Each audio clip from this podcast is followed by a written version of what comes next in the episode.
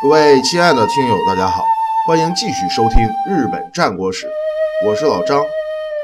如果您是一个对历史感兴趣的人，不妨加我们的微信公众号，搜索拼音“老张问道”，随时接收老张传给您的好玩的历史小故事。谢谢大家。话说淄川之战正进行的激烈的时候，在京都的足利义昭也没闲着。自从对信长感恩之心转变为对全城的憎恶之情后，义昭就不停的秘密联络在各地大名，讨伐织田家。前景朝仓自不必说，答应起兵对付信长的还有甲斐的武田家。退到阿波藩国的三好家，以本愿寺为领导的一向宗势力和伊势藩国长岛一带的一向宗一揆，也就是农民起义。狡诈的松永久秀见信长要倒霉了，也起兵叛变。从地理位置上看，这些反对势力刚好形成了一个对信长的包围网。除了德川家康这个可靠的盟友外，织田家是四面楚歌。包围网各势力中最为强大的就是武田信玄。对信长威胁最大的是距离最近的前景朝仓联盟，而最难缠、最棘手的是以宗教力量为精神支柱的一向宗势力。我们首先就来聊聊这反对势力之中的武田家。武田家的家督叫做武田信玄，本名武田晴信，剃度后法名信玄，生于一五二一年，传说是源氏后人。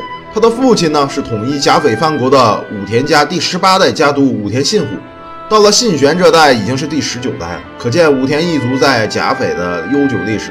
据说信玄诞生前夕，骏河的金川氏大举来攻，武田信虎怕信玄母子遭殃，把他们送到了送出了居城，送到了吉崔寺。当信玄诞生的时候，正逢信虎以两千精骑大破金川军一万五千人于饭田河原和上条河原，击毙了名将福岛正成，由是信玄的乳名被起名为胜千代。可是信玄从生下来就不太受父亲信虎的喜爱，信虎偏爱的是信玄的弟弟，聪明乖巧的武田信繁。可是信虎为人暴力，穷兵黩武，甲斐国内重臣和人民都怨声载道，人们呢都把这个希望呢放到了公子信玄身上。虽然信虎几次想把信玄从这个武田家赶出去，都被众人想办法保了下来。一五四一年六月，在众家臣的支持下，信玄发动了政变。把信虎驱逐出了甲斐，众叛亲离，信虎只得投靠金川义元，在骏河一住就是二十年，直到金川义元战死统辖间。信玄成为武田家的家督以后，改变了父亲信虎一贯南下和相模北条家、骏河金川家争锋的政策，开始把战略重点转向了北方的信农藩国。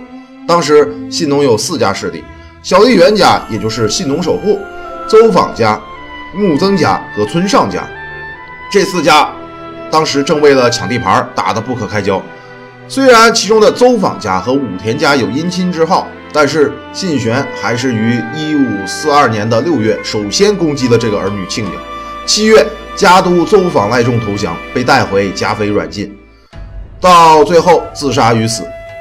一五四五年，信玄成功的调和了南方的北条家和金川家的纷争，结成了三家同盟。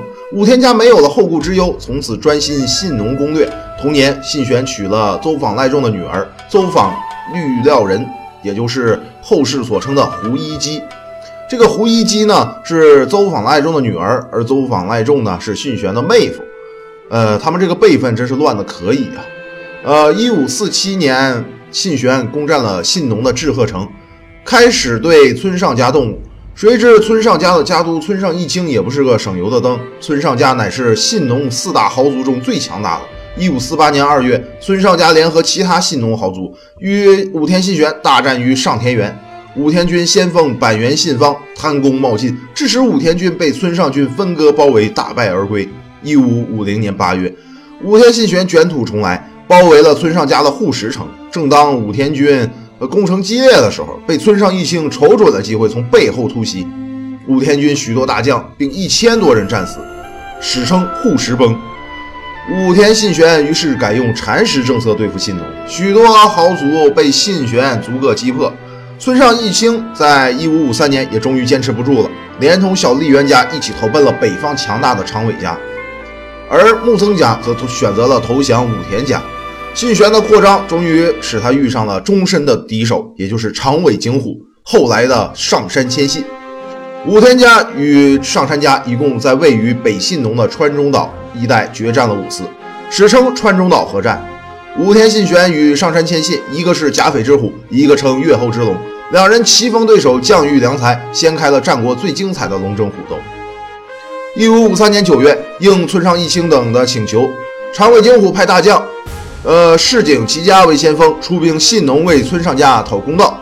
这是长尾军和武田家的第一次交锋，视为第一次川中岛合战。武田军余战不利，败退。长尾军占领了北信浓部分领地。信玄见长尾军强大，决心改革军队，准备再次决一雌雄。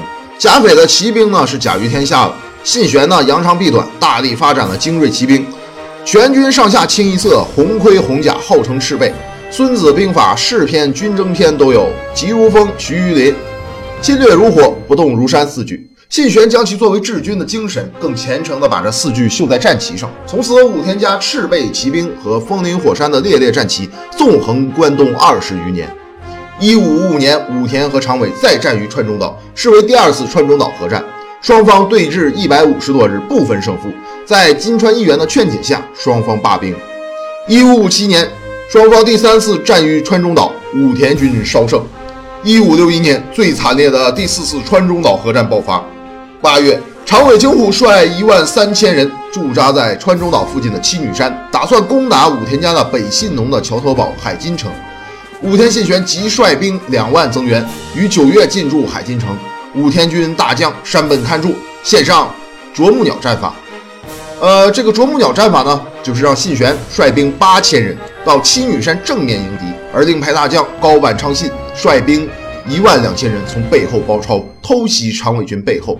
可是用兵老练的长尾景虎看出了武田军的异动，于九月九日的深夜偷偷地撤下了七女山。九月十日清晨，川中岛大雾，长尾军突然向武田信玄本队发起了攻击。武田军猝不及防，也不知道长尾军杀来了多少人，顿时阵脚大乱。信玄本队人数较少。在早有准备的长尾军骑兵和长尾景虎的车旋阵面前溃不成军，山本勘助见自己的计策反被利用，羞愤难当，杀入了长尾军，战死。信玄的弟弟武田信繁和大将猪脚虎定也先后战死。正在信玄关键时刻，高坂长信的一万两千人终于赶到，两面受敌的长尾景虎于是下令撤退。传说撤退前，景虎孤身冲入武田军本阵，一直杀到信玄本人面前，向信玄连砍三刀。信玄被匆忙赶来的侍卫救走，景虎仰天大笑而退。虽然武田军损失惨重，但长尾军也没能攻下海津城，属于战略上的失败。所以第四次川中岛合战的结果呢，还是不分胜负。一五六四年，双方于川中岛第五次对峙。由于两边主帅都特别小心谨慎，两军并没有爆发大规模冲突。信玄和上杉家五次的对决，历经十二年，白白消耗兵力和时间，坐看其他势力壮大。一龙一虎终于互相拖死了对方，可惜可叹。金川义元于一五六零年战死统辖间后，金川家的势力迅速衰落。